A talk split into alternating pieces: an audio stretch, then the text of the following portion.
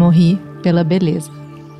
Mas na tumba, mal me tinha acomodado, quando o outro, que morreu pela verdade, puseram na tumba ao lado. Baixinho perguntou por que eu morrera. Repliquei: Pela beleza.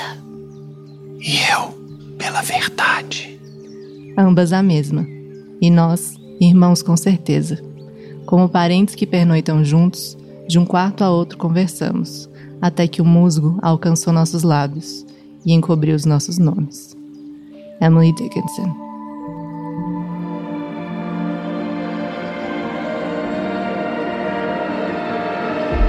Você está ouvindo Curiosos por Natureza, o podcast da Flor, onde conversamos com criativos que são naturalmente curiosos e principalmente curiosos por ela, a natureza. Sou Carol Nóbrega. E eu, Antônio Jota. Queremos saber: o que acende o seu encanto?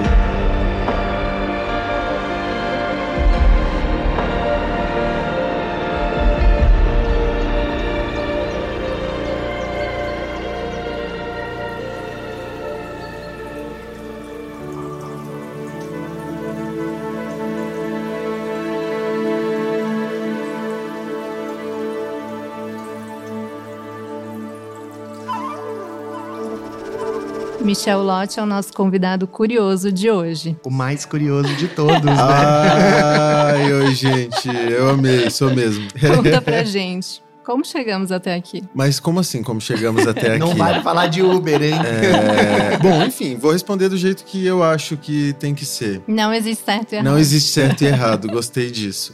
Meu nome é Michel Lotti, eu sou de Minas Gerais, eu nasci em Belo Horizonte, mas a minha família inteira é de uma cidade que tem pouco mais de 10 mil habitantes, que se chama Dores do Indaiá. E eu não sei, sabe? Eu acho que eu sempre quis fazer alguma coisa mais legal da minha vida.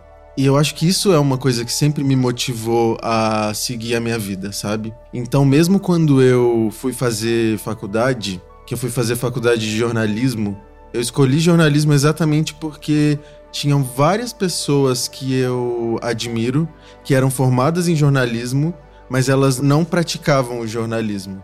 Então eu escolhi estudar jornalismo já pensando que talvez isso não fosse o que eu queria fazer da minha vida. E foi uma ótima universidade. Aí depois eu vim para São Paulo para fazer o curso Abril de jornalismo, só que eu me inscrevi para todas as categorias que tinha no ano, que era tipo jornalismo, design gráfico, fotografia. Eu não me inscrevi para vídeo.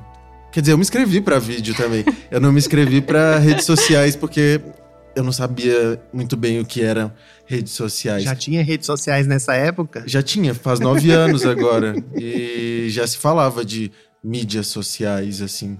Enfim, vim pra cá, passei como jornalista, o que eu achei que eu nunca ia passar. Ah, como ilustrador também eu me inscrevi. Eu vim como jornalista para escrever, escrevi durante vários anos para várias revistas no meio tempo eu, eu ilustrava também. Eu ilustrei para quase todas as revistas. Hoje quase não existe revista mais, né? Mas uhum. enfim, eu ilustrei para quase todas as revistas. A última revista que eu trabalhei foi a Casa Vogue. E foi na Casa Vogue que eu acho que eu me descobri como um ser criativo que eu sou hoje.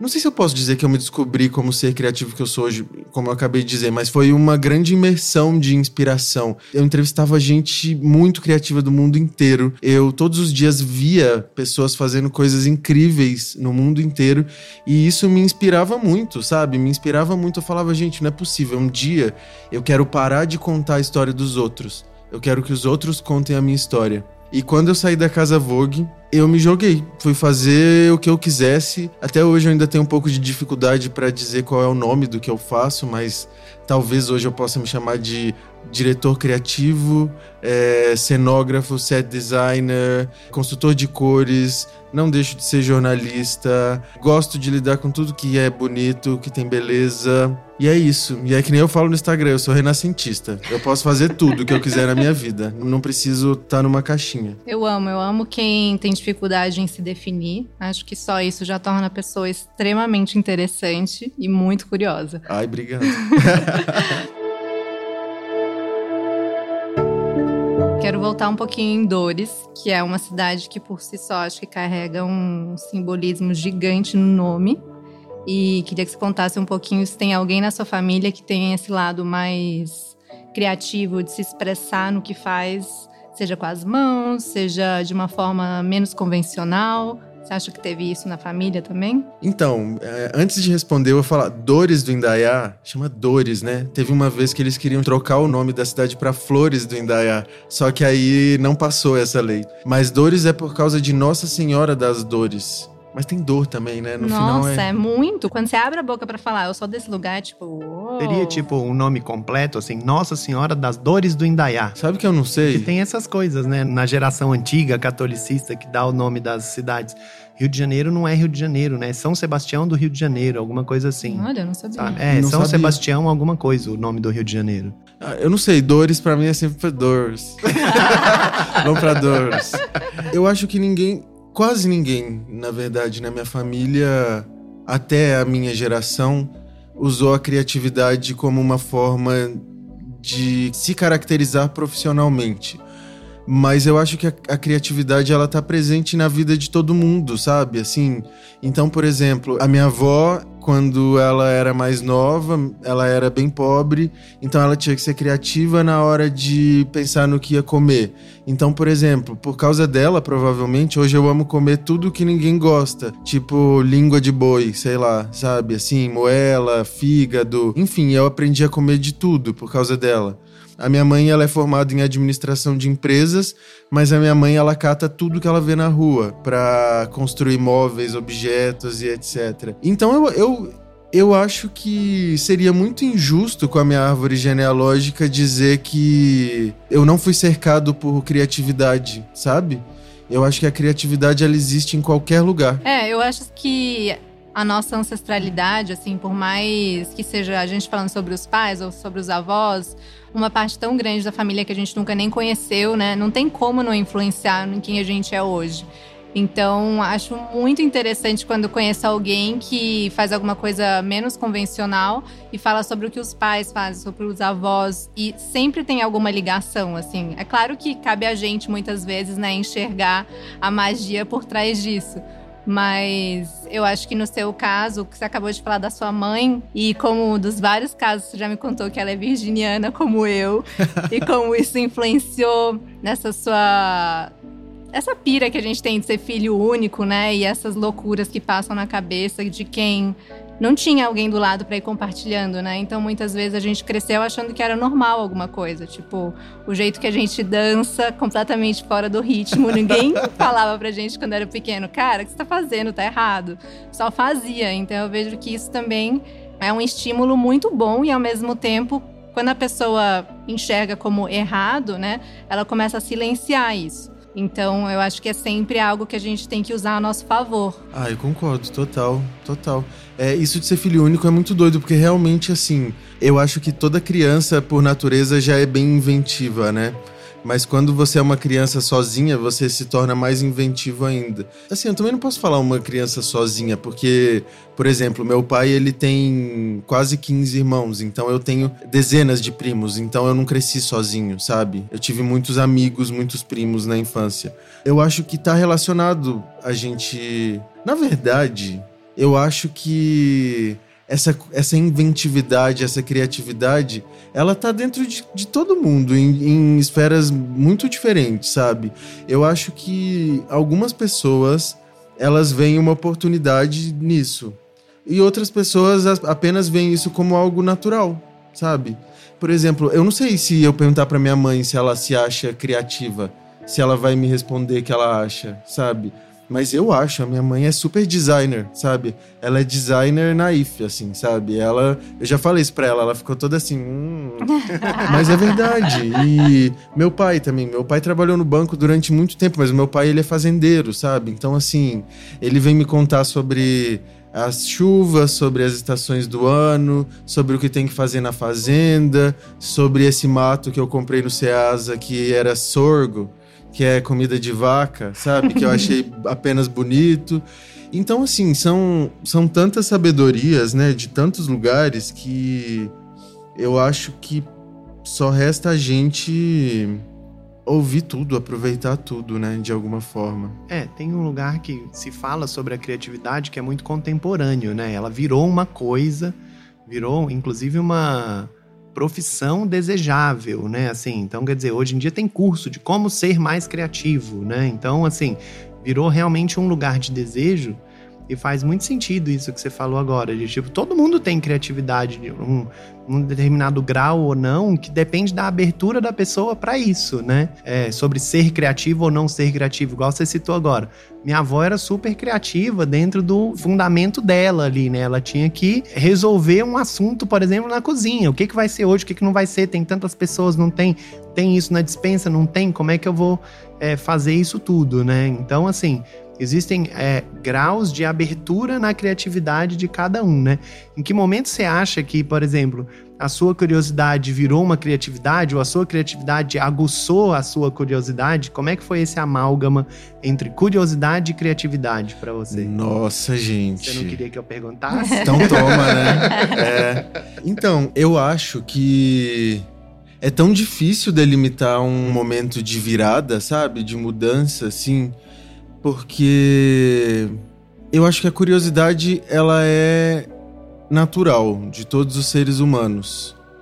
Mas tem algumas pessoas que elas suprimem isso porque elas acham que é mais legal a gente, que nem eu, eu e uns amigos a gente falava na escola, sabe? É, dar, é, eu preciso entender isso ou eu, preciso, ou eu preciso aceitar como verdade universal?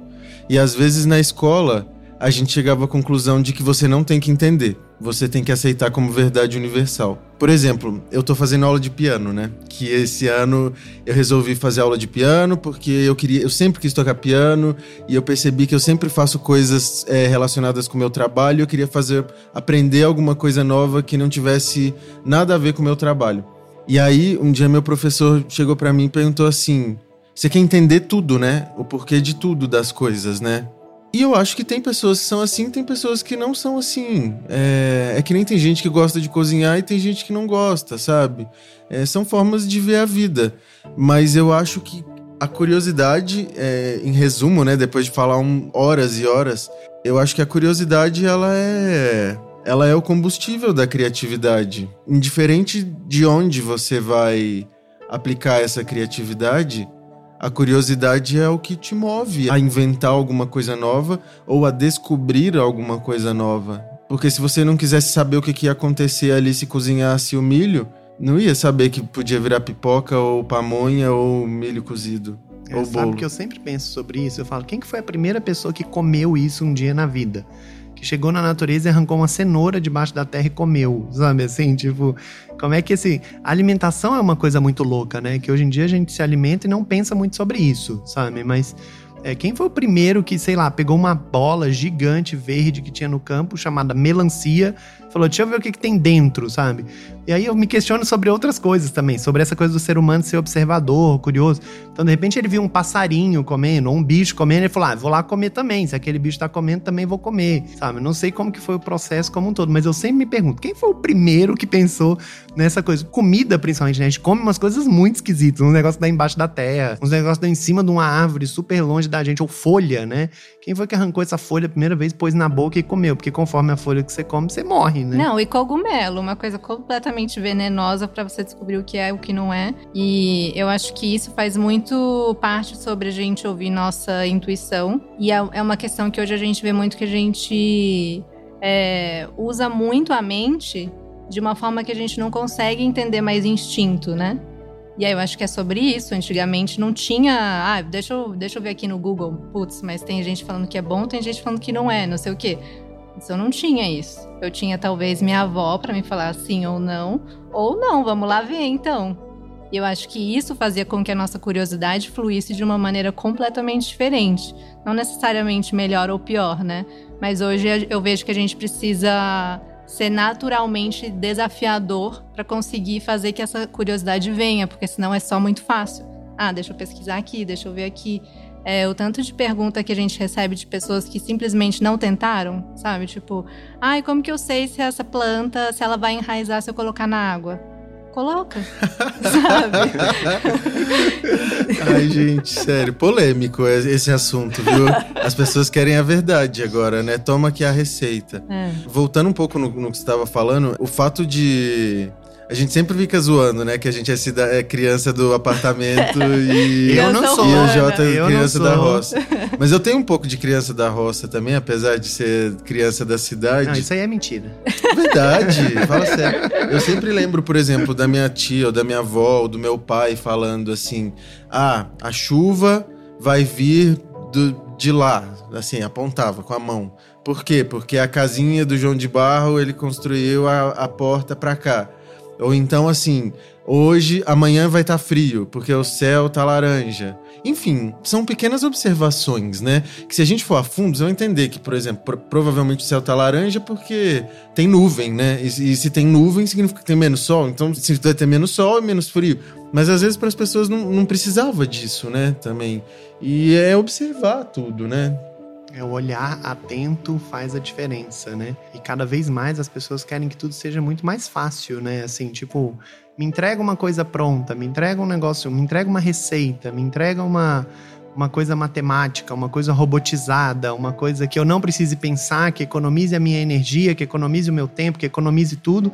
E no fim economizou a vida, né, gente? Então aí no final das contas a pessoa não viveu, ela teve tudo na mão e não teve muita história, né? Não experimentou nada, não fez nada, porque tava tudo muito simples, muito bem colocado na frente, muito bem, e é isso, sabe? Não tem muito o despertar para alguma coisa, né? Que, que a gente chama. É, como e- se não isso é o- despertasse. É o processo, né? Você precisa passar pelo processo para chegar até ali. E eu vejo que essa é uma das questões que hoje é, é muito fácil você ver três maneiras de você ser mais criativo, três maneiras de você virar, sei lá, set designer. E assim, pergunta pro Michel se ele consegue resumir como ele chegou aí em três tópicos, sabe? É muito mais do que isso. E eu acho que a gente perdeu um pouco o prazer de curtir o, justamente o, o ser curioso, o experimentar, o. Bom, eu li aqui que é desse jeito, mas, cara, não tô afim de fazer assim. Por algum motivo eu tô afim de fazer de outro jeito. Que é o quê? A intuição, né? A gente é assim, a gente precisa ver o que, que por que, que daria errado. Mas espera, não deu errado, então será que eu acabei de inventar uma coisa nova? Mas eu posso ser provocador agora? Por favor. Eu Sempre. acho, eu acho que assim, essa semana eu tava conversando com um amigo sobre como era viajar numa época que não existia Google Maps. Era enlouquecedor, era tipo assim, não existia Google pra você saber vai estar aberto, e o que que tem hoje pra fazer, onde tem festa hoje aqui nessa cidade. Você ia, por exemplo, sei lá, pra Nova York, você ficava que nem um bobo lá, porque você não conhecia ninguém, não tinha ninguém pra te contar onde eram as coisas, e as- nada tinha uma placa gigante na porta te avisando, ó, festa aqui. Então você não ia, você ficava que nem um idiota lá, sabe? E hoje a gente tem acesso a essas coisas. E eu acho muito bonito a gente ter acesso a essas coisas. Tudo bem, talvez é, isso torne a gente um pouco mais preguiçoso de um lado, mas de outro lado também estimula a gente a pensar em outras coisas que talvez a gente não pensaria. Então, por exemplo, quantas vezes você já não se pegou fazendo uma pesquisa completamente aleatória no Google, por exemplo, sei lá, por que, que a Joaninha tem bolinhas, sabe? Ou então, o que, que a Joaninha come? Ou. Olha lá, lá vem. Ou como diz o meme, né? Tá lá às três da manhã procurando no Google onde fica o cu da cobra, sabe? Assim, tipo, é. É um looping eterno. É. fica o cu da cobra.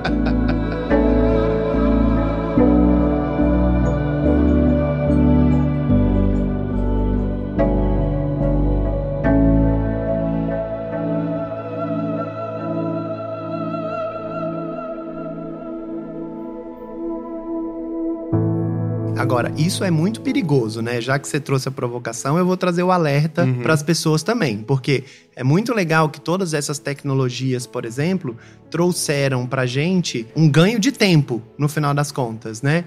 Tem uma coisa que me chama sempre muita atenção, principalmente nas diferenças de gerações.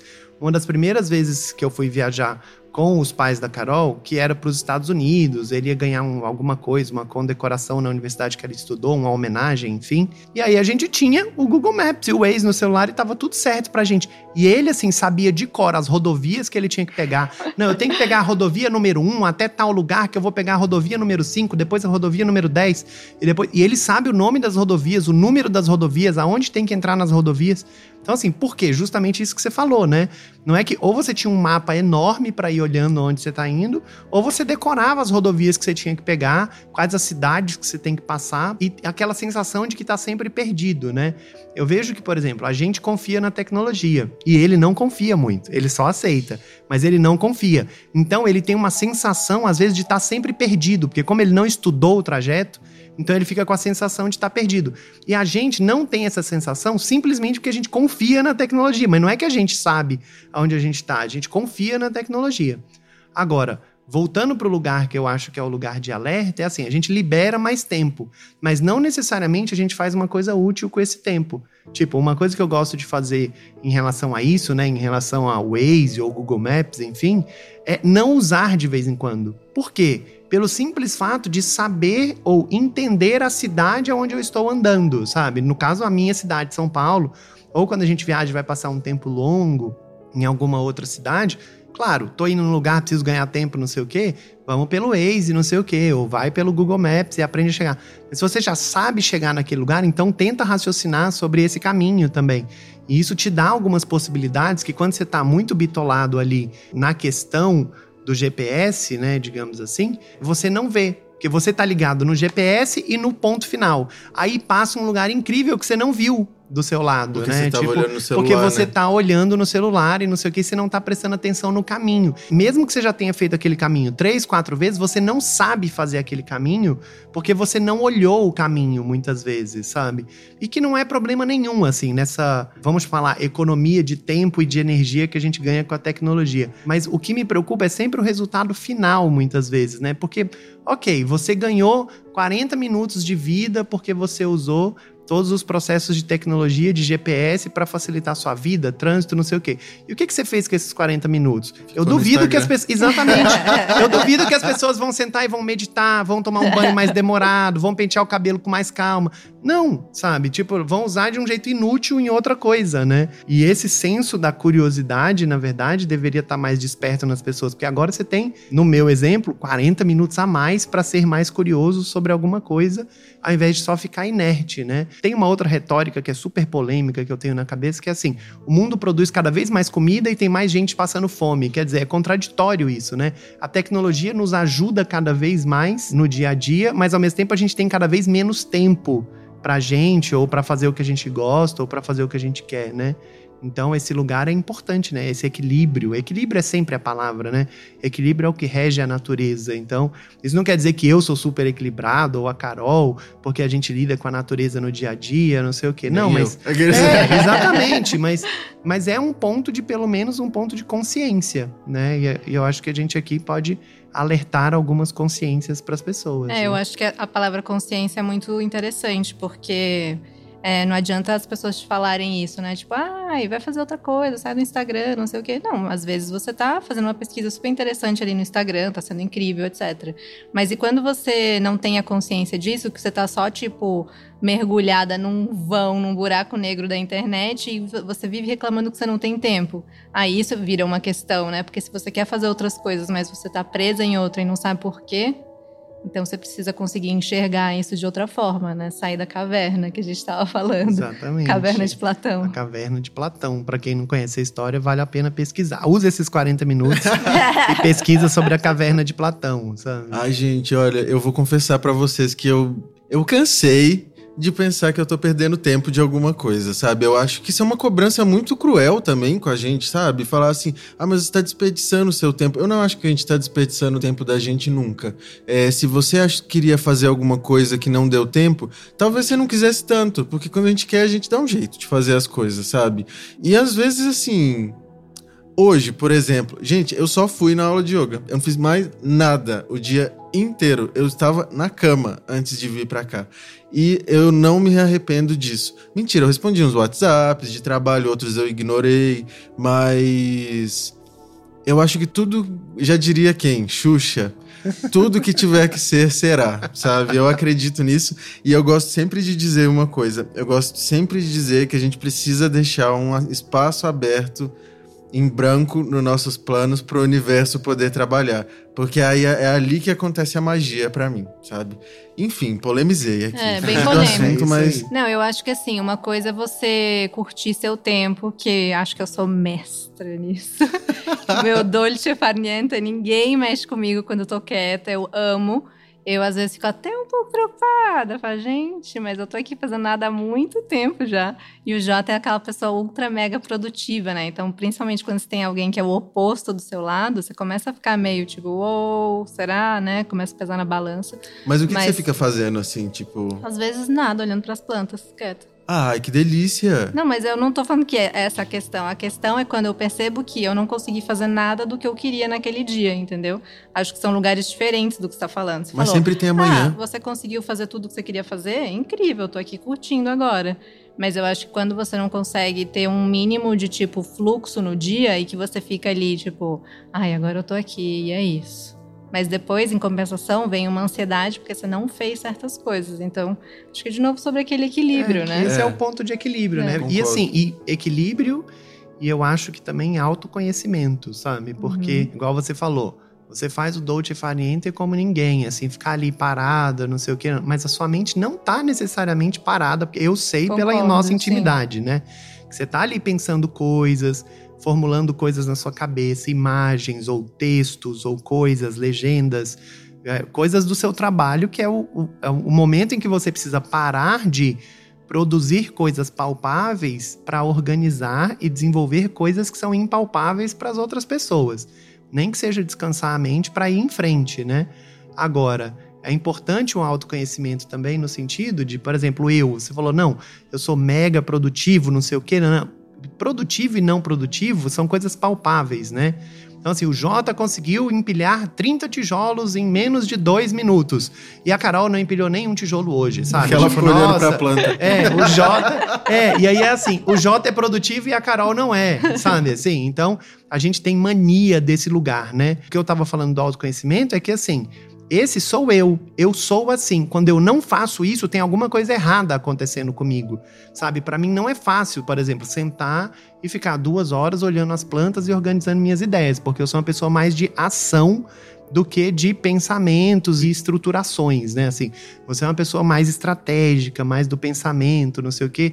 Então é importante cada pessoa sempre saber aonde é o lugar dela para ela entender o ponto de equilíbrio, porque não adianta nada você pegar uma pessoa que é mais estratégica, e você querer jogar ação, que é isso que você acabou de falar. Isso te causa ansiedade, porque você não teve muita ação, você não fez muita coisa. O que, que eu queria ter feito hoje que eu não fiz, não sei o quê. Isso é só uma pressão externa, né? Isso não é, um, no nosso caso, graças a Deus, a gente não é uma não sofre uma pressão nesse sentido, né? Ou o contrário, eu, quer dizer, não, você tem que ficar mais parado, você tem que meditar mais, você tem que fazer menos, você tem... E isso me causa aflição, né? Então, assim, é óbvio, eu não posso ser só produtivo, porque isso vai, inclusive, afetar na minha saúde, né?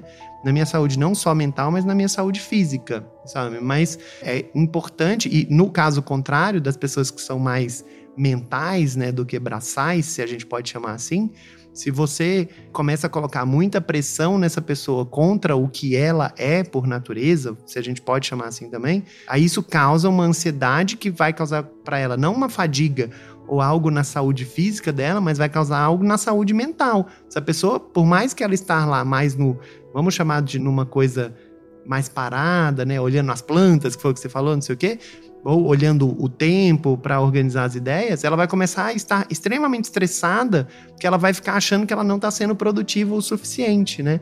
Mas no final das contas, é, fica a pergunta também: o que é ser produtivo, né? É, eu acho que na verdade isso é só um reflexo de todas essas listas e coisas que a gente vê o tempo todo, de três coisas que você precisa fazer para ser profissionalmente bem sucedido sendo criativo, né?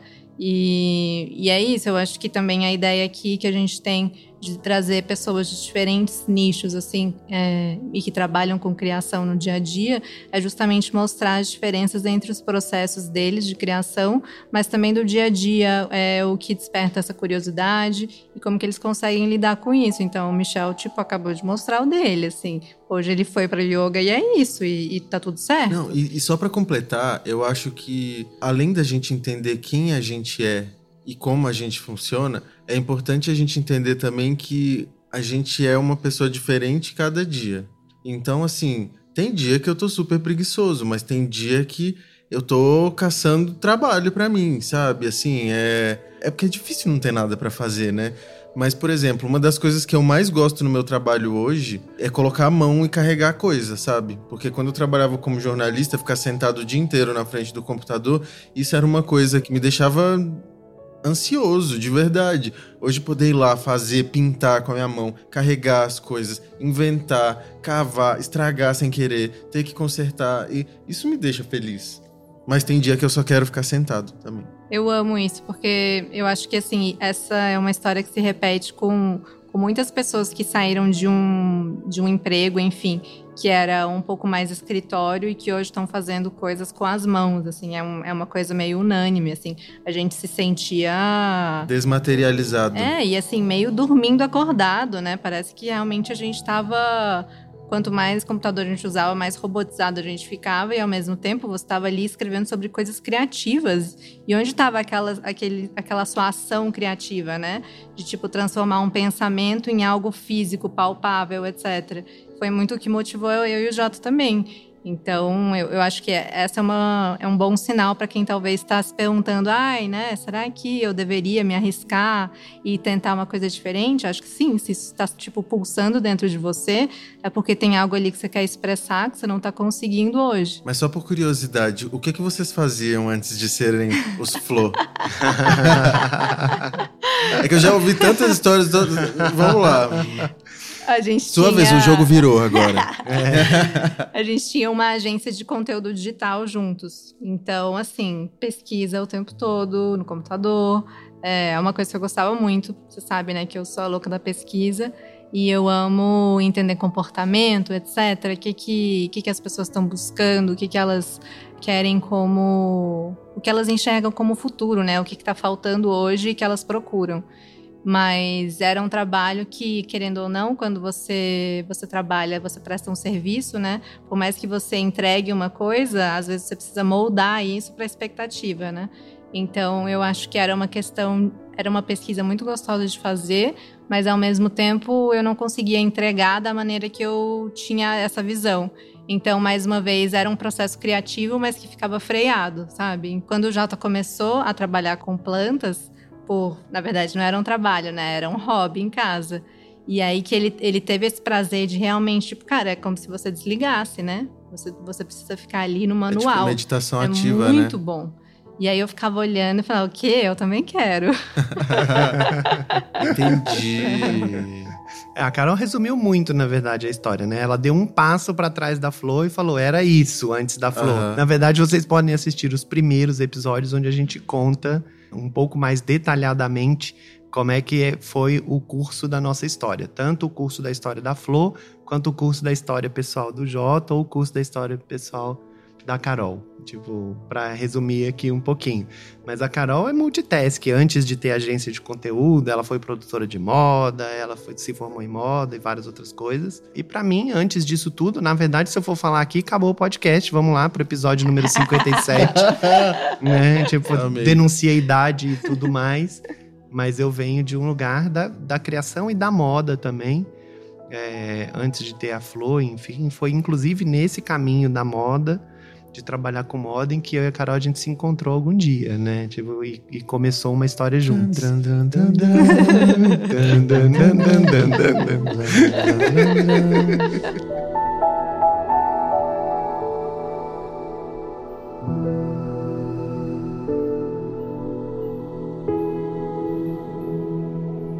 Inclusive, foi assim que a gente se conheceu. A gente começou a falar de você, começou a falar da gente, né? E a gente se encontrou no meio desse caminho quando você era editor da Casa Vogue. Sim. E você. O que? Como que foi? Você sentiu que tinha alguma coisa muito acontecendo na rua Turi 184? É, eu ouvi falar assim, nossa, aquele lugar ali é o. O lugar para se conhecer agora. Gente, se eu falar pra vocês que eu não lembro exatamente o dia, quando, como a gente se conheceu, mas eu lembro que depois que a gente se conheceu, a gente nunca mais se desconheceu também, né? Isso eu também lembro. Mas eu lembro que você tava com a Luísa. Lembrei. Não, não, mas eu já conhecia vocês esse dia. Eu lembro, gente, minha memória, assim. Não, é o que teve a festa da passados. Terra aqui. Não. Que eu tava não. com a Luísa Sela. Não, Não, o dia que você veio pra alguma coisa, alguma entrevista, algum vídeo, e eu sei que era uma tensão aqui dentro, porque vinha o povo, Não. o Michel e a Luísa da Casa Isso aí Vogue. foi A gente ia fazer uma live. Vocês fizeram uma live, live. aqui, mas antes, Mas antes disso, é. disso, Michel veio aqui comprar uma proteia. Oh. Eu lembro super. Talvez Ah, você é? não tava. Não, eu não tava. É verdade. Lembrou? E aí você contou que você tinha ido pra África do Sul e que você tinha se encantado com a proteia. Eu falei, gente, pessoa maravilhosa. A gente tava ali numa conexão, porque você amava muito uma coisa que eu amava muito. E é incrível quando isso acontece, né? Eu não lembrava disso. E aí acho que sabe, tipo, estrelinhas no ar, tipo, ah, Eba! A proteia sempre une as pessoas curiosas. Fala um pouquinho da, pra gente sobre a proteia, Carol. Porque quem não sabe o que é uma proteia tá escutando, né? É, de fato, existe você antes da proteia e depois. Gente, não, é verdade. Antes da Carol falar, explicar, pra quem não sabe o que- é uma proteia, quando a pessoa tá ouvindo um podcast, ela pode, tipo, dar um Google ao Não, Pode, claro é, não, que sim. não Então, pausa o podcast. enfim, A pessoa, pausa não, a pessoa não fica anestesiada na Não, cirurgia mas, ouvindo sei lá, às vezes ela é tipo o YouTube, que você sai do aplicativo Ah, e, não. não- e para. Mas enfim, a essa altura eu acho que as pessoas já devem ter visto a imagem. Mas eu lembro a primeira vez que eu vi uma proteia foi num- numa moita. Maravilhoso, Uau, na natureza Lá na mesmo. África. Aham. Uau. Que eu olhei e falei assim, gente. Não, e você sabe que todo mundo pergunta, nossa, mas como ela nasce? Porque é uma parada gigantesca. Você Aham. fala, como que dá isso na natureza? Então vamos Eu voltar e explica falo. a proteia pras pessoas, por favor. Bom, a proteia é uma flor que é impactante ao extremo, tem algumas espécies. A que mais chama atenção por aqui é a Proteia cinaroides, que é uma flor gigantesca, é maior do que a minha cabeça, assim, então chama muita, muita atenção. Uma flor pré-histórica e quando você olha é um misto de espanto com encanto. E aí quando você já conhece alguém que também ama, hoje em dia é um pouco mais comum, né, Michel? Mas tem o quê? Uns cinco anos que isso que a gente tá Tem falando. mais. Porque era, era quando a flor era naturi. Então, o quê? Uns seis Uns anos seis atrás, anos, é. ainda era muito menos comum do que hoje, né? E aí ele já chegou focado, assim, tipo, ai, eu quero muito dar uma proteia. Eu falei, ah, uma proteia. Quem é você, estranho? é tipo a senha, ele falou a senha correta. Que máximo, gente. É doido isso, né? A gente vai conhecendo as pessoas e se encantando, né? Por pequenas coisas. E essas conexões, né? Tipo, é, é igual você ama o estranho e eu também amo muito. Assim, a gente pira em bicho, a gente gosta de coisa peluda, Uhum. a gente gosta de taxidermia. Então são coisas que unem as pessoas, né? Você olha assim e fala: Ah, você tem o mesmo brilho no olhar. É, gente, e, e assim, voltando ao tema original, isso é curiosidade, né? É olhar para aquilo que não é normal na sua vida e falar, gente, mas o que, que é isso? É, quero saber mais sobre isso. Por que, que a pena desse passarinho é iridescente? Por que, que existe esse besouro que é dourado brilhante? Por que, que essa flor é tão diferente de todo o resto das flores que eu já vi na minha vida, né? Então, assim, não só sobre, ah, mas por que, que esse besouro é dourado? Não, mas quais são os outros besouros? Todos são dourados. E aí você entra numa pira dos besouros, né?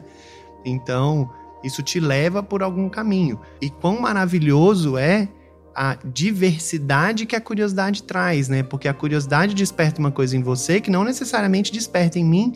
E aí eu- tenho uma amiga que costuma falar que os seres humanos se reúnem por espécie. Eu acho muito engraçado ela falar isso, porque no fim é exatamente isso.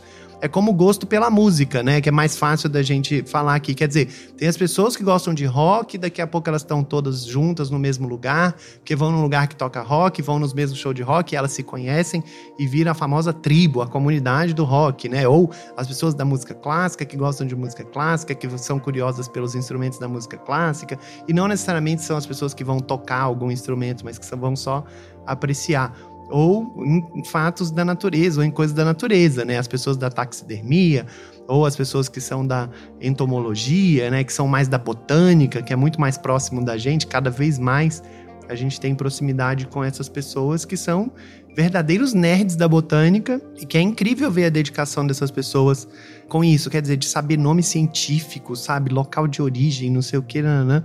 e que às vezes eu fico até meio apavorado com o nível de conhecimento da pessoa, mas que na verdade foi só uma, aquilo despertou algo tão intenso, aquela curiosidade, despertou algo tão intenso dentro dessa pessoa que ela viu ali uma possibilidade, um brilho no universo nascendo na frente dela. Né? Ela no quer final... aprender tudo É, sobre isso, a curiosidade faz tanto, isso, né? né? É E- e isso é muito legal, como, é, enfim, um besouro pode despertar caminhos completamente diferentes nas pessoas, né?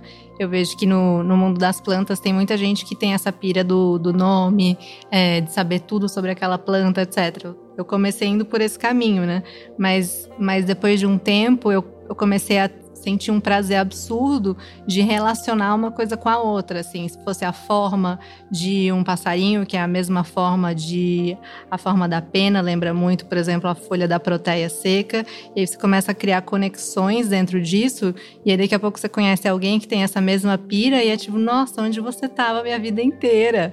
E aí eu acho que isso é o encanto, né? Muito sobre o que a gente quer falar aqui, como que você chega nesse lugar, que eu vejo que tem muita gente que quando a gente começa a falar sobre seu poder de criação, não sei o quê, aí a pessoa fica meio tipo tela em branco, interrogação. Ela fala, Ai, mas eu não, eu não sei qual que é o meu, sabe? Tipo, eu vejo que você já encontrou seu caminho, eu não sei qual que é o meu, mas a gente fica um pouco assim, é tipo, mas tem alguma coisa que, que você ama muito, que te chama muita atenção, justamente que desperta essa sua curiosidade, que é natural do ser humano, né?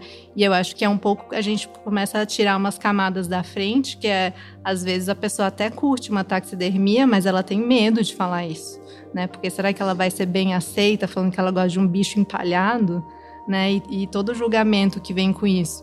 Mas a gente também tem que ser, mais uma vez, muito gentil com a gente, né? E abraçar isso. Cara, você gosta de coisa estranha? Ok. Eu tô lendo um livro, um livro que eu comprei na internet porque eu achei a capa dele linda, que se chama The Art of Taxidermy, que é a arte da taxidermia, que é um livro infantil, é um livro de poesias para crianças que conta a história de uma menina que é, depois que a mãe dela morreu, ela ficou meio triste e aí ela começou a achar beleza na vida ao colecionar bichos mortos que ela catava pela, pela, pelo, Pelo caminho. caminho dela. E aí ela falava que eram os specimens dela, assim, sabe? E aí ela falava "Ah, que linda a, pe- a pena desse pássaro, a casca desse. E aí a tia dela chegava e falava pra ela: joga fora esses bichos da doença, isso, aquilo, acolá. e ela falava: essa é a minha coleção, eu sou uma pesquisadora. Uau. E eu acho que tá, tá, é sobre isso, né? Tantas coisas que as pessoas julgam como estranho, como esquisito, como inadequado, é simplesmente algo que não interessou aos outros, Exatamente. né? E nesse caso, é, é a mais pura curiosidade natural, A né? mais pura curiosidade. E que delícia é poder ser estranho, É. né? Que delícia é poder ser estranho.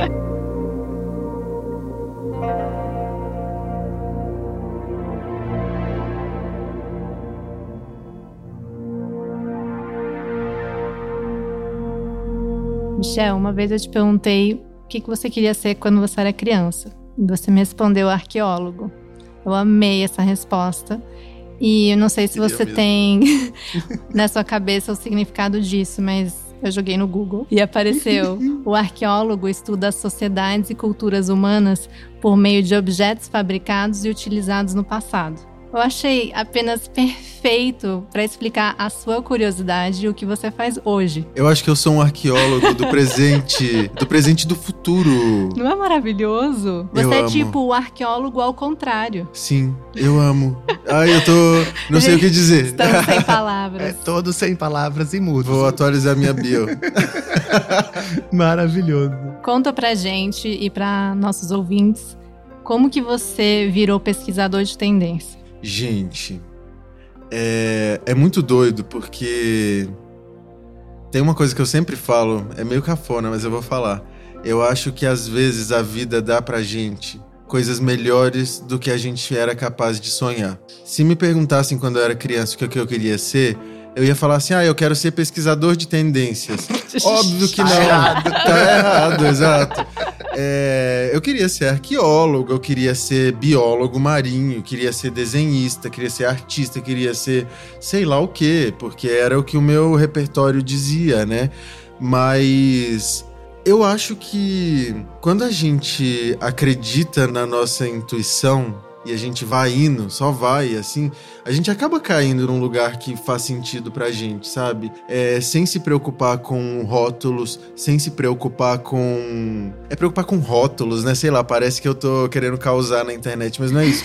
sem se preocupar com um título, sabe? É, quero fazer isso, eu gosto de fazer isso, então eu vou fazer isso. Eventualmente posso inventar um nome do que é isso. Mas no meu caso, como pesquisador de tendências, eu acho que foi uma evolução da, da, minha formação como jornalista, na verdade. Porque mais do que reportar os fatos ou reportar alguma informação, eu queria entender sobre esses fatos e, e mais a fundo neles, entender como eles se conectam. É, por exemplo, por que de repente a gente gosta de tons mais claros, de cores mais claras, e aquilo que você sente, de repente você vê todo mundo sentindo a mesma coisa. E isso é, é, uma coisa que aflora, que desperta muito minha curiosidade, entender por que que de repente a gente se comporta de determinada maneira. E eu acabei caindo de paraquedas nessa profissão. Foi super de paraquedas. Eu não tinha me preparado para isso e quando a Souvenir me convidou para ser o pesquisador de tendências deles, né, que é o nome, o nome do meu cargo é consultor de cores. Eu fiquei meio assim, mas será que eu sei ser pesquisador? Será que eu, será que eu sei como fazer isso? E aí eu conversei com a Ana Kreutzer, que é uma grande amiga minha, que é a antiga Você consultora. Teve a sucessão é, veio é, dela. Né? Exato, né? quem eu sucedi, e ela chegou para mim e falou assim: "Michel, você você é um, um pesquisador nato disso. Você já faz isso." Pelo que a gente conversa, que sempre que acontecia alguma coisa relacionada com cor, eu sempre corria para falar com ela, fosse para fazer uma entrevista para Casa Vogue ou fosse apenas pra gente conversar. E aí ela chegou para mim e falou: "Você é um pesquisador nato, você já faz isso. Você já percebe o, o os sinais do novo, né?" É óbvio que antes de trabalhar eu fui fazer um curso, é, um curso online de pesquisa de tendências. E aí uma coisa que falavam é que basicamente pra, a gente precisa olhar o mundo com um olhar para encontrar os sinais do novo. Tem um pesquisador que se chama Rohit Bhargava, ele é um pesquisador indiano, que ele sempre fala que o futuro nada mais é do que o presente que se acelera. Então, quando a gente tem um olhar atento para o presente, a gente consegue entender, é, mesmo que minimamente, quais são os próximos passos que a gente está passando. Então, é, isso é uma coisa que a minha curiosidade sempre me levou a, a pensar. É, o que, que vai dar isso aqui? Tá todo mundo falando sobre isso. Tá todo mundo fazendo isso. Ou então, assim, caramba, é, de repente tá todo mundo é, ouvindo tal coisa. É, ou, ou, ou, melhor, não todo mundo, porque quando a gente fala sobre tendências, tem sempre as, as pessoas que estão mais abertas para o novo,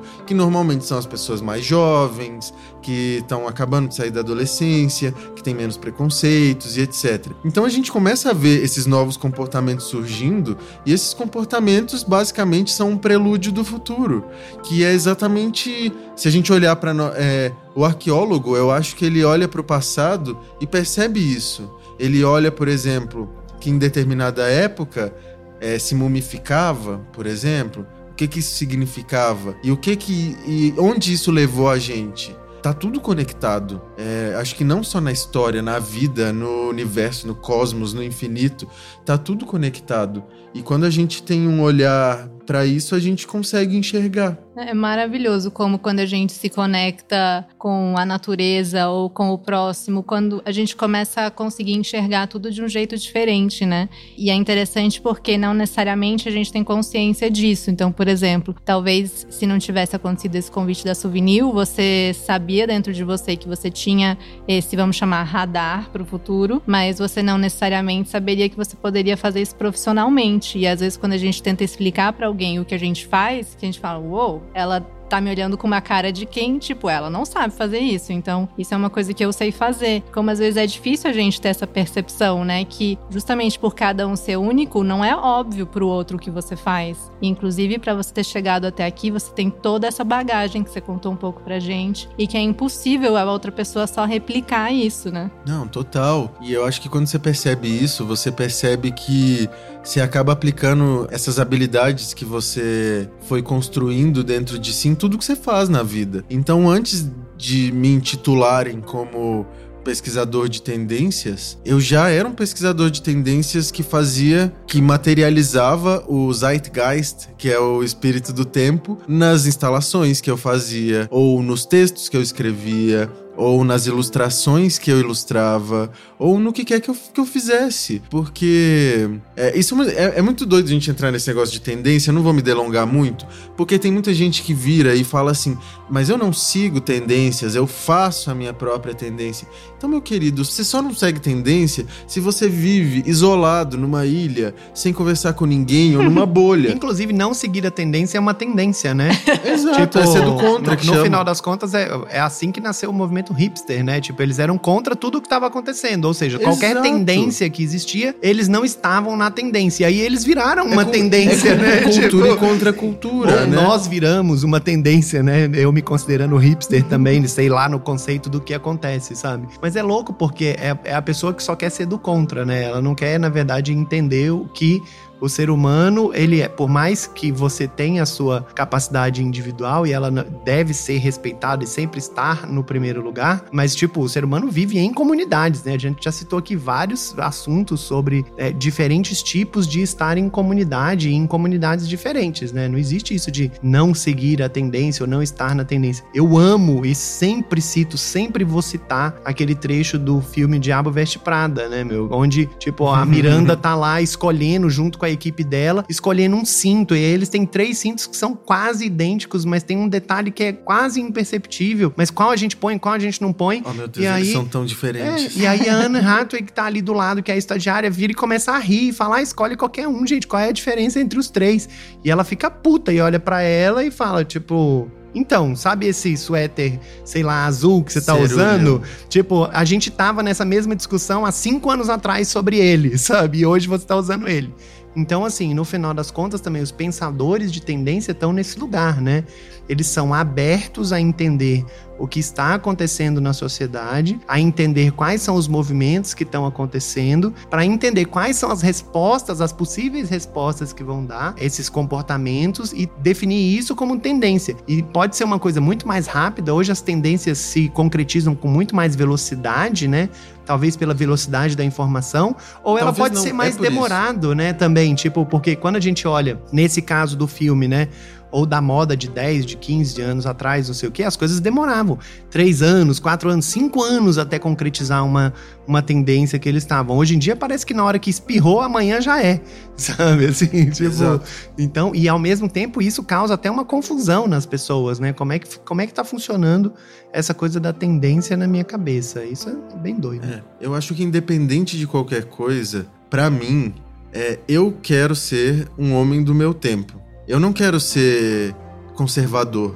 Eu acho que eu morro de medo de ser conservador. Todas as vezes que eu vejo uma pessoa com opiniões que já ficaram para trás, sabe? Assim, tipo, que a gente como sociedade, humanidade, a gente já superou, sei lá, tipo preconceito, sabe? Homofobia. É, é cafona, sabe? Isso não é ser uma pessoa do seu tempo. Então, assim, se tá acontecendo alguma coisa hoje que eu não entendo, eu quero entender o que tá acontecendo mesmo que seja alguma coisa errada, eu quero entender para saber se eu quero participar ou não. Porque eu acho que, é como diria Etebilu, a gente tem que buscar conhecimento o tempo inteiro nessa vida, sabe? Eu nunca vi isso. O que é Etebilu? Busquem. Você nunca viu aquele vídeo na internet que tem o ET que sai do matagal não, assim? Nunca vi. Aí ele sai e fala: busquem conhecimento. E o nome do ET é Bilu? Aham. Ah, Lúcido. entendi. super lúcido, ET Bilu. Eu, eu sempre. Eu amo citar ele. Ah, porque- agora que eu entendi. O ET extraterrestre Bilu. ET Eu entendi. Bilu. Eu quero ET Bilu, entendeu? Eu Não. tava entendendo. O ET Bilu.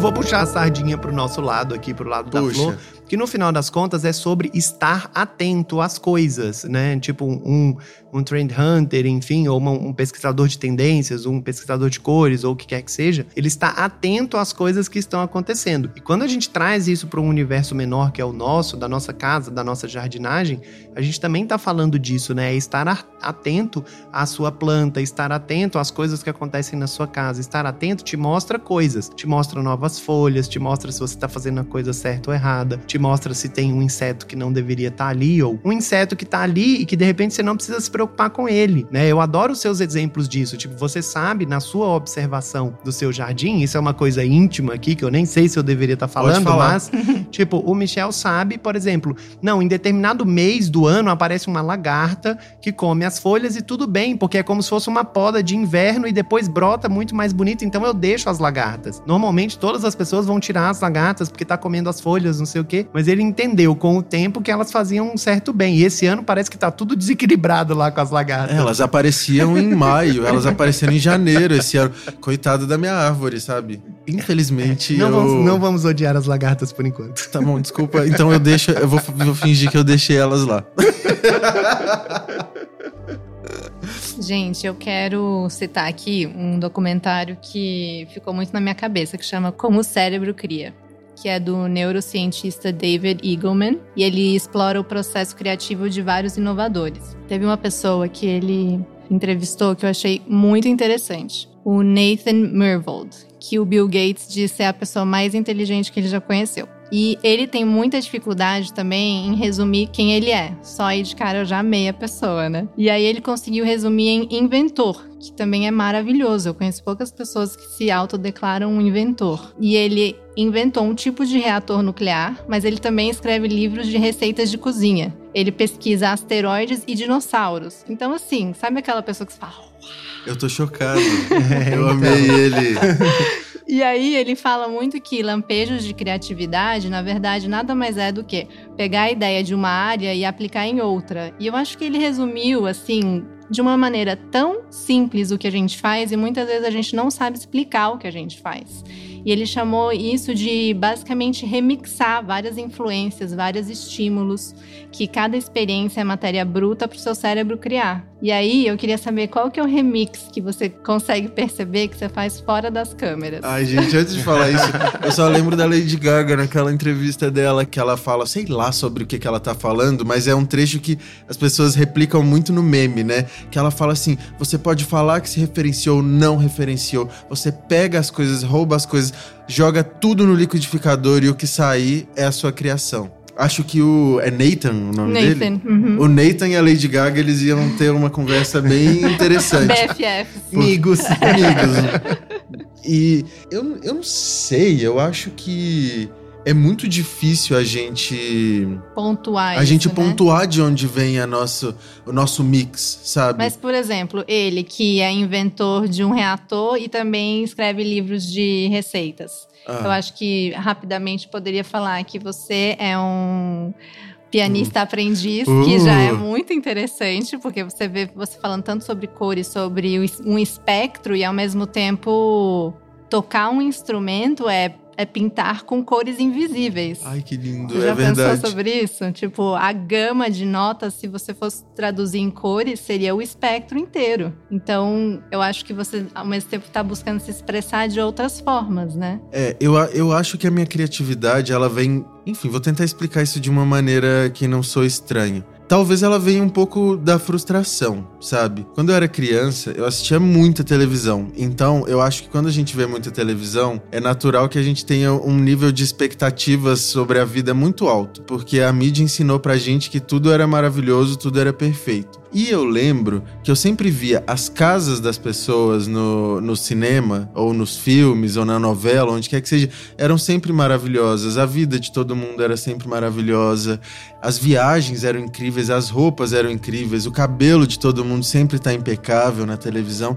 E na vida real, quando a gente olha, a gente fala assim: peraí, isso aqui não tá tão impecável quanto Não, é eu uma gostaria. loucura. Em- nas revistas, nos filmes, nas novelas, em todos os lugares, o abajur nunca tem fio, gente. Na nossa Nunca casa tem parece que fio. sempre tem um fio atrás da Exato. mesinha. Olha sabe? que loucura, Tipo, sabe? eu falo, gente, o que, que eu faço com esse fio? Esse fio é a coisa mais horrorosa do mundo. E não tem o que Exato. fazer, sabe? Ele foi apagado dali. Ele apenas é. Ele apenas é. E, a- e eu acho que eu sinto uma vontade muito louca de editar o mundo em que eu vivo, sabe?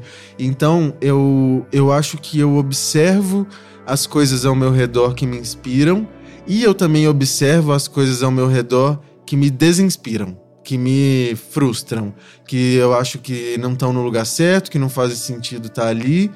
Então eu acho que eu tento trazer um equilíbrio, digamos assim, daquilo que eu considero maravilhoso para o que eu não considero. E lembrando que eu tô falando do meu universo individual, né? Porque o que é bonito para mim não é bonito para os outros. E eu, eu acho que esse é, um, esse é um lugar que eu trabalho muito minha criatividade, a minha inventividade.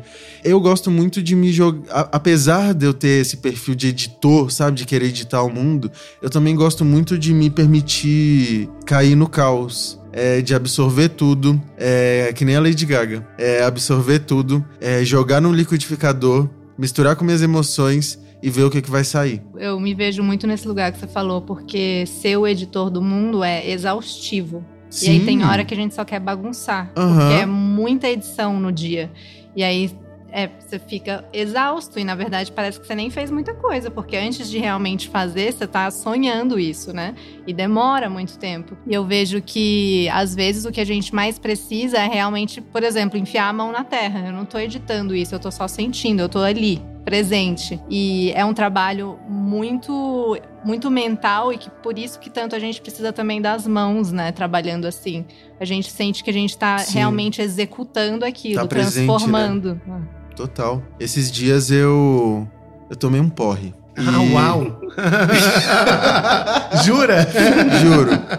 Esses dias eu tomei um porre e eu perdi completamente o controle da minha vida por algumas horas. E depois, no dia seguinte, eu acordei, obviamente, cheio de ressaca moral. E eu comecei a perceber que quando eu estou sóbrio, eu quero controlar demais as coisas. E desde então, eu tenho tentado não querer controlar tanto as coisas. Eu tenho tentado ver as coisas, deixar o mundo me tocar, ser vulnerável, não gostar, não estar confortável, ou estar confortável, ou estar feliz, falar alguma coisa que é desagradável. E eu acho que esses também são caminhos pra gente explorar a nossa criatividade, a nossa inventividade e descobrir a- o nosso caminho, nossa verdade também, sabe? Nossa individualidade e a magia que é ser a gente mesmo, sabe? Incrível. Eu tô lendo um livro que chama O Poder do Agora. Acho que muita gente já leu, é maravilhoso. Tô relendo ele, na verdade. E tem uma parte que fala sobre.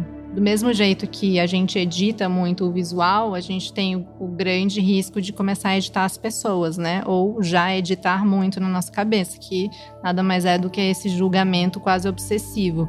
Ah, se a pessoa fizesse isso, fizesse aquilo, seria muito melhor, não sei o quê.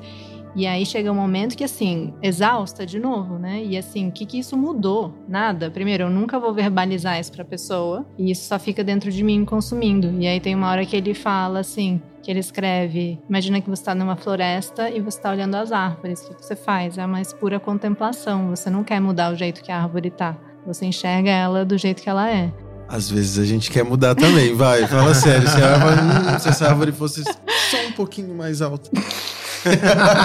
Não, enfim, gente, tô aqui demonstrando minha vulnerabilidade nesse momento, sabe? Eu tô aprendendo ainda, O que somos diriam eternos as pessoas aprendizes. do bonsai sobre essa- esse exemplo das Ou árvores? só um pouquinho mais baixa, não sei. É. As folhas poderiam ser um pouquinho mais vermelhas. É que isso é real, né? Do meu Eu acho que é mais sobre essa questão da gente conseguir observar um pouco mais, sem necessariamente ter uma opinião sobre aquilo, né? Porque eu acho que a gente tem sido tão bombardeado com, com opiniões e tudo, e é- parece que a gente também se cobra ter uma opinião sobre tudo. E eu tenho achado muito prazeroso falar que eu não sei, não tenho uma opinião sobre aquilo, ou que tá maravilhoso, sabe? Tipo, Como, como olhar diria a outra, não tenho condições de opinar, né?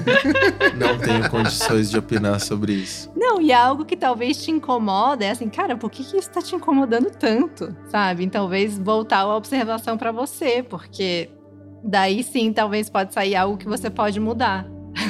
Nossa, tá profundo aqui esse momento, viu? Vamos entrar na parte espiritual do podcast Uau. agora. Ai, vai ter uma parte espiritual. Apertem os cintos. Acendam as velas.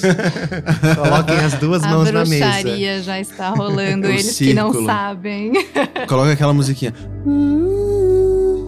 que tem aí no aparelhinho.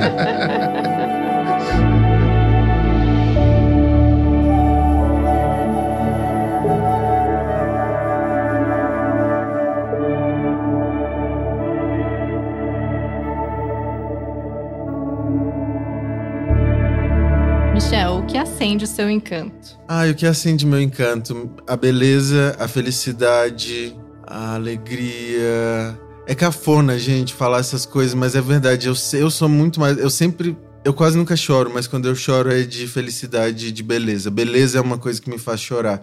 É, assistir uma orquestra tocando é uma coisa que me faz chorar descontroladamente, não sei de onde. Novidade acende o meu encanto. Pessoas que encontram novas formas mais justas, mais felizes, mais sustentáveis de viver. E coisas apenas bonitas, sabe? Assim, é, eu tava conversando esses dias, a gente tá vivendo uma época em que a criatividade e a arte ela reflete todos os problemas que o, o mundo tá passando, assim como é o papel da arte da criatividade, né? Que é de alguma forma fazer com que as pessoas lancem o olhar delas sobre as coisas. Mas o que realmente acende o meu encanto é a gente poder ser feliz e contemplar a beleza da forma mais simples possível. Às vezes até de uma forma um pouco escapista. Até assim, foda-se tudo, todos os problemas. Me deixa só escutar essa música linda agora, sabe? Assim, isso acende muito meu encanto. O que, que acende o encanto de vocês? Agora eu fiquei curioso. Que pergunta holística. É, eu, eu gostei que você usou termos que são sensações, né? Emoções. Você não, não colocou uma coisa específica. Bom, Teve a orquestra, não. Você, É, só, Você mas é um falou, exemplo é. só, é. é, mas eu acho que ultimamente, assim, se eu tivesse que citar, tipo, momentos do dia que isso aconteceu, do encanto, é essa magia do cosmos. Tipo, esses dias entrou uma borboleta aqui, eu fiquei igual uma criança, eu já viu, fiquei, tipo, correndo atrás dela, tentando fazer foto. Eu fiquei emocionada real, assim. Então, eu acho que eu não fico mais naquela expectativa, sabe? Eu acho que, que a gente consegue encontrar muito encanto no ordinário. E acho que muito- durante muito tempo a gente ficou esperando algo absurdo aparecer na frente. Principalmente eu e o Jota vindo da moda, acho que você coloca um- uma expectativa que é absurdamente fabricada, assim, e você não consegue muito ver essa, essa alegria no, no que existe, né? No que tá do seu lado. E a Flu me ajudou muito com isso. Não tem uma, um, um dia que eu não tô no carro e que eu não tô olhando lá para fora e eu fico emocionada que a árvore da, da vizinha tá dando folha nova.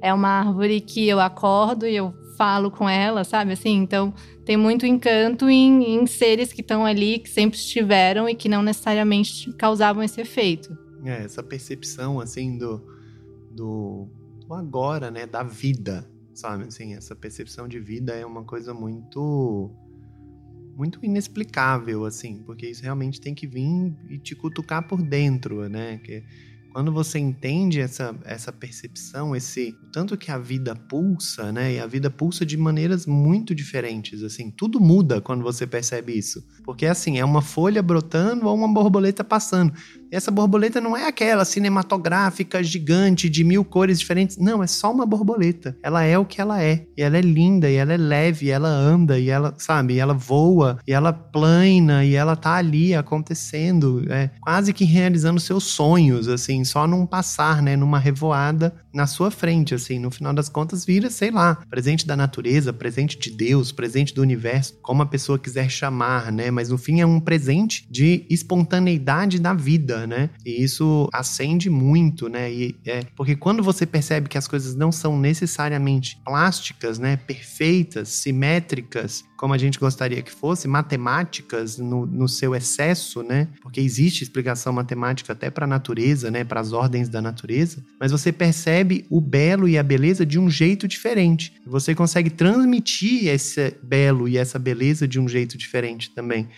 Eu nunca vou esquecer um dia que eu estava numa imersão é, estudando sound healing, né? E o mestre, o Felipe Sucupira, virou e falou assim: o belo cura. E você entende que vocês curam com o belo, vocês levam beleza para as pessoas, e por isso vocês estão curando muitas pessoas, porque e curar não é naquela coisa, ah, a pessoa tem câncer e foi curada, a pessoa tem não sei o que e foi curada. Não é só nesse sentido, às vezes é no sentido de a pessoa às vezes está um pouco triste e agora ela não está mais, né? Porque a, a, uma coisa linda apresentou-se na frente dela e essa coisa linda não é necessariamente, como a Carol falou, fabricada ao extremo para parecer lindo e imposta como isso, sabe? Assim, é uma coisa simples, né? E tem a citação do Leonardo da Vinci, inclusive, a respeito disso, né? Que o simples é que é o mais complexo, né? Se você olhar pelo simples, eu não vou saber a citação exata agora, mas o simples é algo muito complexo, é algo muito difícil de ser alcançado, né? E aí, quando você consegue entender esse pulsar da vida em pequenos detalhes, sabe? Esse simples, ele acontece na sua frente. Ele simplesmente explode e você tem que estar aberto para entender, né? É, eu acho que esse encanto, independente de onde ele venha, tem sempre muita raiz na natureza e ela traz muita esperança. Gente, vocês vocês estavam falando aqui, eu fiquei pensando numa pergunta esdrúxula, mas enfim, vai, espero que faça sentido. Vocês gostariam de ser estagiários de Deus por um tempo? para entender, para aprender, ou até para dar uns palpites? Ou não? Não. Não? Não. E você, Carol? Eu fiquei pensando que de certa forma a gente já é. Ai, mas eu queria ser, tipo, abrindo as planilhas para mim aqui, sabe? Da power. É, não, não, não, não, tipo, não que eu vá fazer alguma coisa, mas só pra eu entender um pouquinho ali, sabe? Assim, eu queria. E se pudesse dar uns palpites, eu queria também. É, é que eu acho. Na verdade, para mim foi mais fácil falar que não, porque eu acho que isso vem de uma grandiosidade vou ser retórico, né? De uma grandiosidade tão grande, né? Tipo, uhum. é, é, de um negócio assim de, de tão simples e complexo e contraditório para mim, pro meu entendimento, sabe? Assim, que as coisas já estão, sabe? Assim, é como se Deus fosse só o maestro dessa orquestra. Uhum. A orquestra, ela anda sozinha. O maestro Uau. só conduz a orquestra. O maestro ele não faz mais nada pela orquestra, ele só conduz. Ele só organiza tudo que está acontecendo ali com aquelas dezenas de músicos, né? Mas se um resolver que vai cagar no meio do caminho, é isso, sabe? Tipo... Mas aí você não acha que a gente é um. Às vezes é um músico desgovernado nessa não, orquestra? Não, pelo contrário. Eu acho que a, tanto a gente como qualquer célula que existe no universo é um músico muito bem dotado, sendo seguido por um maestro, sabe? Tipo, acho que a gente não é o músico ruim que tá na orquestra. Acho que a gente, todos, qualquer célula, qualquer coisa que tenha vida, é dotar, é tipo, o melhor que existe daquele que tá nessa orquestra, sabe? Não tem ninguém ruim nessa orquestra. Eu acho isso, entendeu? Eu acho o contrário do que você tá falando. Amei. Sabe? É. Amei. Mudei de ideia, gente. Mudei de ideia. Não quero mais ser estagiário. Agora eu quero ser Deus. Não, agora eu quero ser apenas uma célula da melhor que poderia ser. Que já somos todos. Exatamente. É, eu queria que você contasse um pouquinho sobre como você enxerga seu processo de criação e se você, de fato, primeiro acha que você tem um. Por que, que eu tô te perguntando isso? Porque ano passado, quando você estava fazendo a pesquisa das cores, e eu tive o grande prazer e privilégio de poder dar uma micro espiada. Não sei se eu posso revelar isso. Pode revelar. é, e aí você mostrou sua pesquisa. E parecia uma cena de investigação de um homicídio. Foi assim, tipo. Ah! Sabe quando você não espera ver aquilo? E me, tipo, me impactou muito o jeito que você tinha organizado as coisas. Era uma cena de detetive, que é uma coisa que, assim, desde criança eu acho o máximo. E aí eu pensei, gente, como, como os processos das pessoas são diferentes, né? Eu fiquei tentando me imaginar no seu lugar, como que eu teria feito, e apesar de ter toda essa inclinação de amar detetive, etc., arqueologia, tudo isso que a gente já conversou, nunca teria feito assim. É, foi a primeira vez que você tinha feito? Como que foi? Uhum. É, foi a primeira vez que eu fiz uma pesquisa tão grande quanto essa, mas é, se, eu acho que se. Acho que dá para generalizar no, no geral a minha vida. Eu acho que eu tenho picos de organização e picos de caos. Chega uma hora que eu falo, agora eu quero ver tudo, quero ler tudo. Aí eu pesquiso tudo, leio tudo, guardo tudo. E agora o que eu vou fazer com tudo isso que eu li, que eu vi, que eu guardei? Normalmente como esse, é, no caso dessa pesquisa de cores para souvenir, era um projeto em que eu estava materializando não o meu desejo e a minha vontade, mas o espírito do tempo, eu tive uma responsabilidade maior com os dados que eu tinha absorvido ali. Então não era sobre o meu gosto, era sobre. Eu era o porta-voz de. De todo mundo, se a gente puder falar assim. Então, depois de observar, observar, observar, observar, eu acho que. Só, só para explicar, eu acho que a gente, quando a gente começa a trabalhar no digital, a gente perde um pouco a noção do macro, né? Porque a gente tem uma, uma tela muito pequena para a gente visualizar as coisas. E para eu entender tudo isso que eu tinha pesquisado, eu precisava ter uma visão do macro, então eu precisava ver tudo ao mesmo tempo. E só o analógico poderia me dar isso. Isso foi uma dica que a Ana Kreutzer me deu. Normalmente eu seria mais caótico do que isso, mas Tá vendo? A gente é doido, mas a gente aprende também com as pessoas, né? A gente vai vai aprendendo. Mas normalmente o meu processo criativo é, citando a Lady Gaga de novo, é absorvendo, absorvendo, absorvendo, joga tudo no liquidificador e vê o que sai. Teve uma vez que uma pessoa me disse, por causa dos meus signos, que parece que eu estou vivendo no caos, mas eu tenho um plano tão elaborado que eu não nem eu consigo explicar dentro da minha cabeça. E às vezes eu acredito nisso, porque eu sei exatamente o que eu tô fazendo às vezes. Eu, eu tenho essa sensação, mas eu não sei explicar. Eu só sei que eu vou. Tem gente que chama isso de intuição também, né? Mas eu acho que talvez isso seja níveis cognitivos que a gente não tem o, o hábito de explorar ou de tentar explicar para as outras pessoas. Nossa, com certeza. Você sonha muito sobre seus projetos ou você acorda Sonho. com um insight? Sonho. No yoga, às vezes, eu, eu tô ali, ó, prestando atenção na música ou na respiração. De repente vem uma coisa e me repetindo mais uma vez, eu gosto muito, muito, muito. Acho que assim, essa é a minha dica de ouro para qualquer pessoa que me perguntar qualquer dica de como eu trabalho. A minha dica é tipo deixa um espaço para o universo trabalhar, sabe? Você não precisa ter tudo planejadíssimo no do início. Tem que ter um espaço para as coisas acontecerem porque a gente tem que dar tempo ao tempo, a gente precisa não planejar. Planejar é importante. Eu acho que se fosse falar em porcentagem, planejar tipo 80% e deixar 20% livre, sabe? Assim, ah, eu amei freestyle. que você deixou mais palpável, porque eu acho que esse é um dos grandes males, assim, da, da criação ou dos criativos, porque como a gente é mais solto, né? A gente fala, ah, tem que deixar espaço para isso. Aí a pessoa fala, ah, então eu vou ficar aqui, é. sentada, vou esperar Não, um dos a grandes, luz a gente, baixar. a gente costuma sempre ter uma piada interna aqui que me odeiem ou não, que é a coisa do universo, né? Não, deixa pro universo. Aí você senta na cadeira e deixa pro universo. Tipo, uhum. não, meu, o universo também tem que ter um pouquinho de ação pro universo poder você é operar. é parte dele, né? Exatamente. Não é só sentar e o universo vai providenciar tudo, sabe? Não, o universo não vai coisa, providenciar. Quem nem sabe o que quer, né? Então, Exatamente. assim, ah, eu vou deixar aqui pro universo me contar. Pera, você, você também tem que investigar, faz seu papel aí de detetive, entender para que caminho que você quer ir, os, os sinais vão aparecer na sua Testar, frente. Né? Mas Quais será que você vai coisas? perceber os sinais? Exatamente. Porque você tá ali esperando uma luz divina e às vezes foi uma formiga que andou no seu é. pé, sabe? Tipo. Não, a luz são... divina é, é passou é sempre, e você nem viu. É sempre a pergunta, né? Quais são as coisas que você tá fazendo para o universo poder fazer a parte dele também, né? Sim. né? Porque não adianta nada você almejar coisas e falar, não, o universo vai prover, ou o universo vai orientar, ou o universo vai saber encaixar as peças, mas tá, mas E aí, né? É muito fácil você colocar a culpa no universo. Não, isso não aconteceu porque o universo não quis. Não, gente. O universo nunca não quer nada. Essa é a questão, né? O universo sempre quer. Só que ele quer junto com a gente, né? Ontem a gente assistiu um filme sobre isso. É, uma, é um filme mais novo e até meio ridículo, na verdade, eu achei. Se chama. Do, é uma sequência do The Secret, né? Do Segredo. Gente, é Ai, aquele filme eu que você não comenta ao vivo que você Não, assistiu, mas é, maravilhoso. É um filme novo que tem a ver com relacionamentos, não sei o quê. Olha, é, É realmente. com a Katie Holmes. Parece um filme dos anos 90, mas foi Mentira. lançado ano passado. Eles não precisavam ter feito esse, definitivamente, sabe? Mas eles fizeram e tá tudo bem. Mas aí tem determinada parte que ela, que ela vira, assim, no, no contexto do filme, né? Porque é um filme, não é como uma palestra, igual é o The Secret, que é uma palestra que te ensina coisas, né? É um filme, como qualquer outro filme, assim.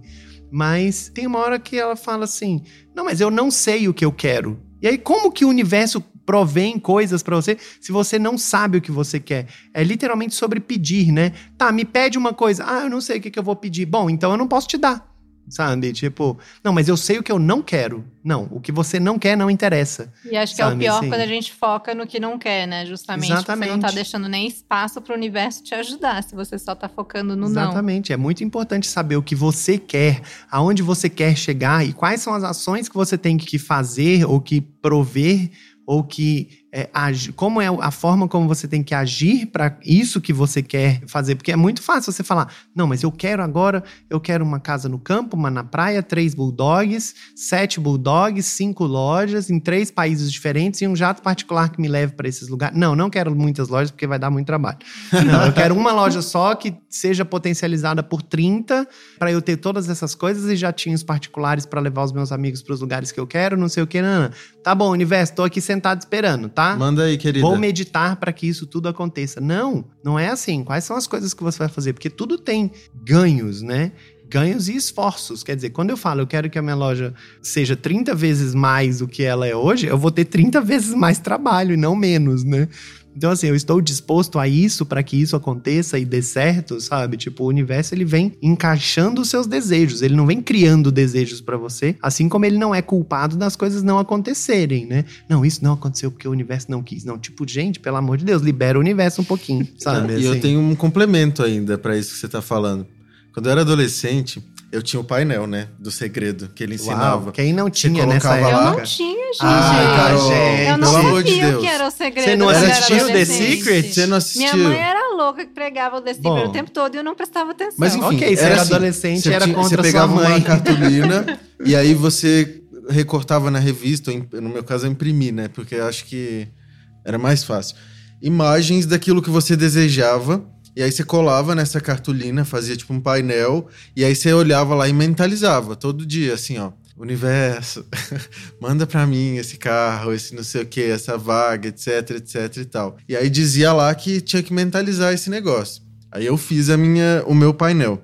E aí uma das coisas que aparecia nesse filme do segredo era uma mulher que falava: "E depois de 20 anos eu voltei para a casa onde morava na minha infância e encontrei o meu painel e eu tinha realizado todos os meus sonhos que eu tinha colocado no meu painel".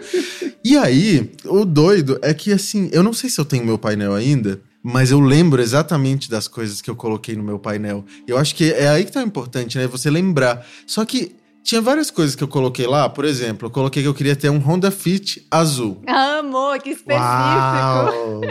Hoje eu não quero nem ter carta de motorista, porque eu não, não, não me interessa dirigir. Eu coloquei que eu queria ser VJ da MTV.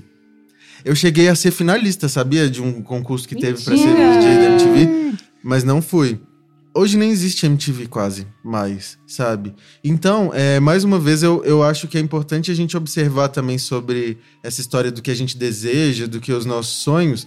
Às vezes a gente também não sabe direito o que a gente está desejando, mas às vezes os nossos desejos, é, isso é uma coisa que eu acredito muito. Às vezes os nossos desejos eles se manifestam com um look diferente do que a gente estava esperando, Com sabe? certeza. E às vezes É o esse remix. é o remix. E é um look, é, ele vem com uma roupa, uma roupagem muito mais legal e muito mais interessante do que a gente tinha pedido.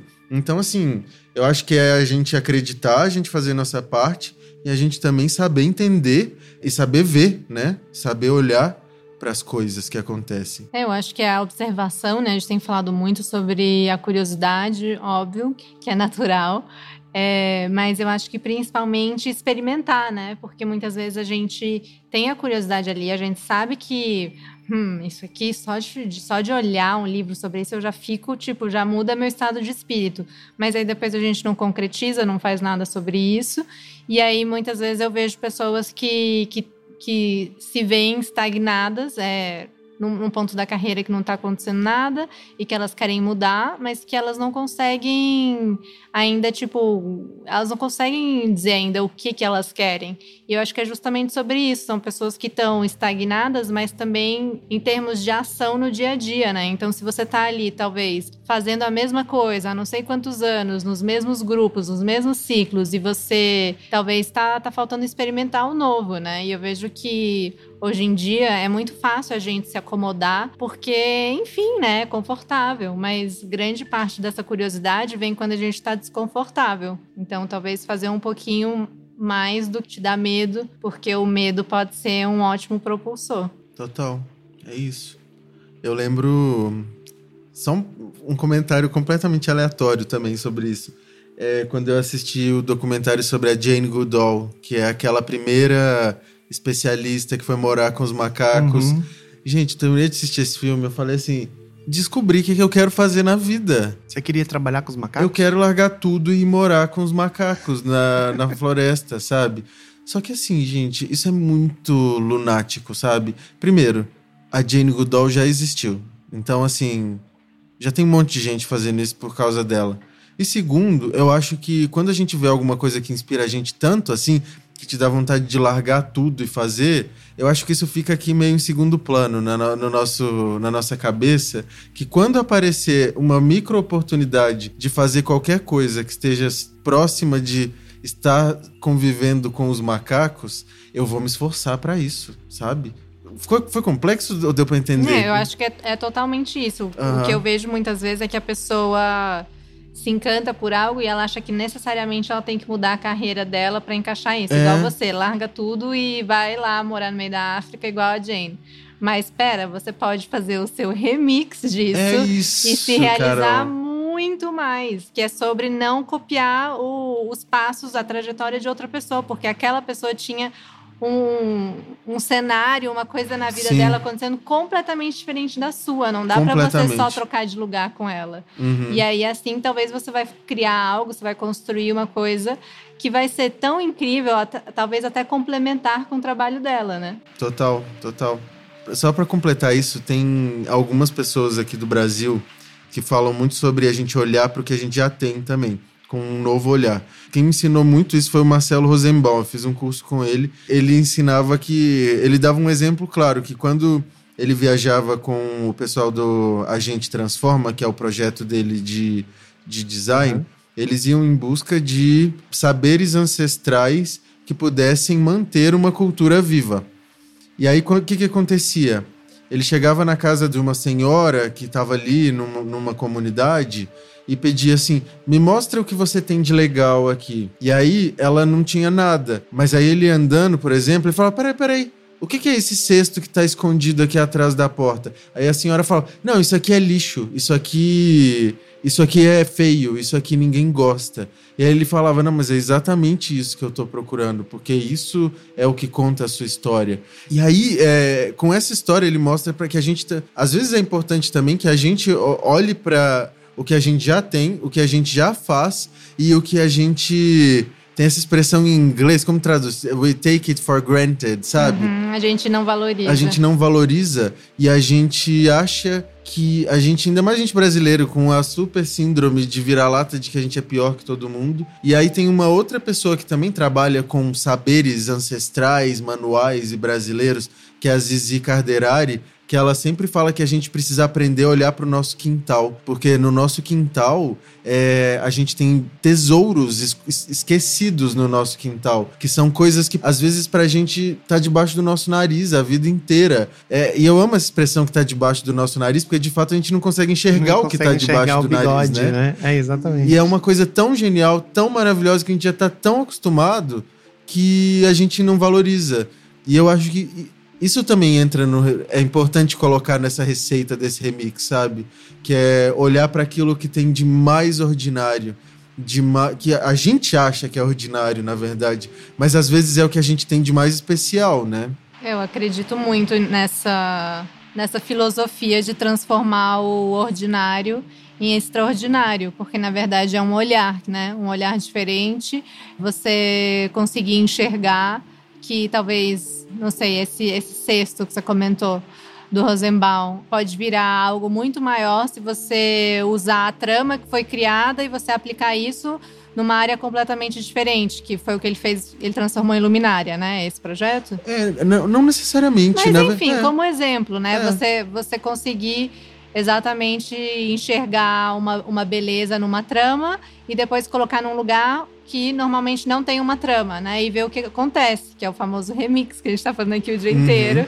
E que eu acho que é a alma da criação. Você não precisa criar algo completamente novo, né? Criar um material novo. E, na, e muitas vezes um material novo nada mais é do que dois materiais já conhecidos misturados, né? É, e às vezes a gente acha que o novo é. Gente, eu tô amando que essa conversa tá ficando completamente contraditória em alguns momentos. Às vezes a gente acha que o novo é melhor, mas, por exemplo, essa senhora do cesto, ela substituiu o cesto por um balde de plástico que ela acha muito, muito melhor ter um balde de plástico do que um cesto incrível que conta a história ancestral dela e de todo mundo que teve aqui antes dela e que torna ela única, sabe? Assim, é, é muito doido, gente. O mundo é uma brisa. Para quem quiser mergulhar na sua curiosidade, o que, que você recomenda como um livro, filme, poesia, o que você quiser? Completamente aberto. Uma coisa que eu sempre acabo voltando é... Produtos infantis. Eu adoro assistir desenho, eu adoro assistir musical, eu adoro consumir produtos que foram pensados para criança. Eu sempre choro assistindo desenho, porque eu acho que a linguagem das coisas que são feitas para criança, elas tocam num lugar que a gente camuflou e que a gente falou no início da nossa conversa, né? Como as crianças elas têm um poder muito mais fluido de, de criação, de criatividade e que a gente vai perdendo. Então eu acho que a gente assistir desenho, a gente vê coisas de criança, ler livros de criança, tanto que assim, um livro que sempre está na minha cabeceira é um livro sobre gnomos, que, que é completamente infantil e fantasioso, e eu vejo coisas tão importantes nesse livro. Enfim, todas essas são formas de resgatar uma criança que estava ali soterrada de camadas de complexidade. Pode falar, por favor, a inspiração do seu jardim? Ah, eu posso. o meu jardim, ele é todo de plantas vermelhas, pretas, roxas e às vezes tem um pouquinho de verde, mas é um verde bem escuro, um verde bem diferente, assim. Mas é. A inspiração é o filme Fantasia da Disney, que tem uma parte que é o Jardim das Centauretes. Eu sempre tive vontade de ter um jardim não verde, porque todas as vezes que a gente assiste um desenho que fala sobre magia, sobre encantamento, a gente tem essas cenas de florestas em que as árvores, os arbustos, os frutos são lilazes, vermelhos, amarelos. E esse Jardim das Centauretes de fantasia, que é aquele filme mais antigo e é muito maravilhoso. E essa é a minha inspiração. E eu amo meu jardim não verde. Muito. Maravilhoso.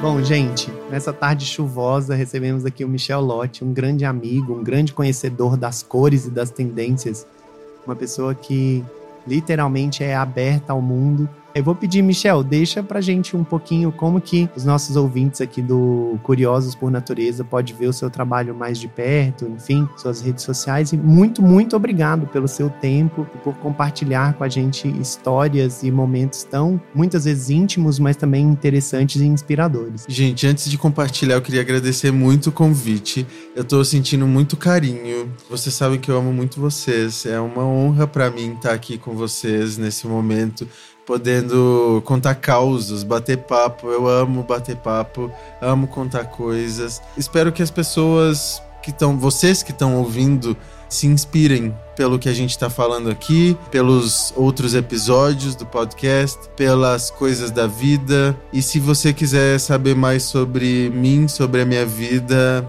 compre meus produtos. Tô brincando. é... No Instagram, gente, arroba lotelote. Eu não tenho site, eu não tenho Twitter, não tenho nada. Só tenho Instagram porque eu achei que é um lugar mais fácil de. Mais fácil, né, gente? Um só. E. O ouro tá todo lá. O ouro tá lá, gente. Se acabar o Instagram, eu tenho que. Sei lá o que, que acontece.